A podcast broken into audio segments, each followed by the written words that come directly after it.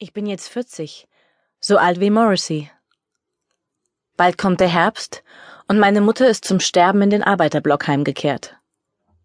Sie liegt die meiste Zeit im Bett, kalt und dünn, klein und durchscheinend, und wartet auf den Tod, während sie in den Schlaf gleitet und wieder hinaus.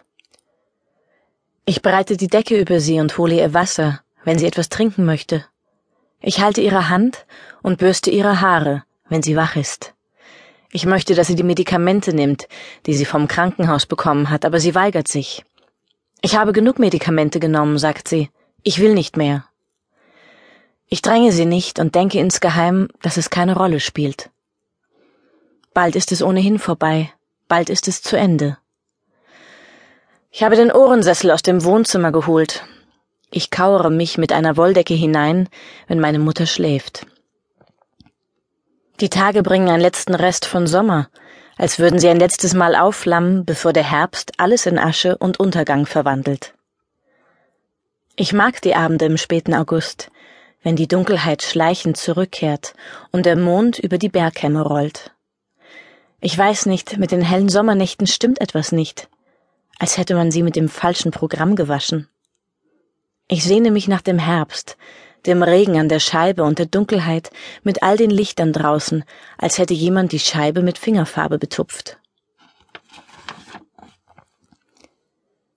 Ich sehe, wie sich das Licht im Zimmer langsam verändert, wie alle Gegenstände unterschiedliche Schatten werfen, je nach Tageszeit. Ich sehe, wie die Nächte dichter werden, wie die Insekten hilflos die brennenden Lampen umkreisen. Eines Abends fange ich mit den Händen einen Nachtfalter, halte ihn gefangen und spüre, wie er verzweifelt zwischen meinen Handflächen hin und her saust, von einer Seite zur anderen. Dann lasse ich ihn frei. Nachts höre ich auf dem Walkman alte Smith-Songs. Back to the Old House und Stretch Out and Wait und Asleep. Ich weiß, wenn ich später diese Lieder höre, werde ich an meine Mutter denken in den letzten Tagen ihres Lebens. Sing mich in den Schlaf. Sing mich in den Schlaf. Ich sehe, wie klein sie geworden ist. Sie ist ganz winzig geworden, wie ein kleines Mädchen, als hätte sie den Kreis komplett durchlaufen, vom Mädchen zur Frau und wieder den ganzen Weg zurück zum Mädchen. Aber noch immer ist sie schön, und ich sehe sie gerne an, wenn sie schläft. Ihre feinen Gesichtszüge. Die mageren Hände, die auf der Decke ruhen, Hände mit Adern in den seltsamsten Mustern und mit einer Haut wie dünnem Papier. Langsam breitet sich der Tod in ihrem Körper aus. Bald ist es zu Ende. Bald ist es vorbei. Bald ist meine Mutter nicht mehr. Ein paar Tage und Nächte lang befindet sie sich an einem Ort zwischen dieser Welt und einer anderen, jenseits aller Hoffnungen. Wie ist ihr Leben gewesen?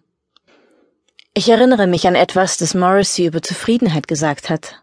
Er hat gesagt, es gelinge dem Menschen nie, zufrieden zu sein. Man versucht ein ganzes Leben lang zufrieden zu sein, aber man kommt niemals an, denn man legt alles Wichtige beiseite.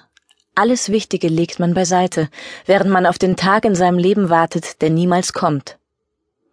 Gern würde ich meine Mutter danach fragen, aber ich bringe es nicht über mich. Es sind zu große Worte. Sie würden mir bloß im Hals stecken bleiben, und ich müsste noch vor ihr dran glauben. Ich habe ihr noch nicht einmal gesagt, dass ich sie liebe. Nicht einmal das habe ich bisher zu sagen gewagt obwohl ich sie von ganzem Herzen liebe. Ich liebe sie wirklich, liebe sie in dem Maße, wie ein Mann wie ich einen anderen Menschen lieben kann. Sie ist der feinste Mensch, den ich kenne. Nie habe ich sie ein böses Wort über andere sagen hören. Nicht einmal, als sie von meinem Vater geschieden wurde, hat sie ein böses Wort über ihn verloren. Und mein Vater ist ein Mensch, über den ich tausend böse Worte sagen könnte. Ich bin so voller böser Worte. Meine Mutter nicht. Meine Mutter hat sich immer für alle anderen geopfert. Ihr eigenes Leben hat sie beiseite gelegt, und sie hat nicht einmal von dem Tag geträumt, der niemals kam. Mein Leben lang habe ich sie enttäuscht, aber nie hat sie mir Vorwürfe gemacht. Sie hat mich bei allem unterstützt, was ich getan habe. Eine Zeit lang hatte ich eine Anstellung bei der Post, und als ich mich konsequent geweigert habe, eine Uniform zu tragen, wollten sie mich hinauswerfen. Ich fragte, ob sie an meiner Arbeit etwas auszusetzen hätten, hatte sich jemand über mich beklagt? Hatte jemand seine Post nicht bekommen oder etwas anderes? Das war es nicht. Es war nur, dass ich eine Uniform tragen musste, wenn ich die Post verteile. Ich konnte nicht im dunklen Anzug und T-Shirt herumlaufen.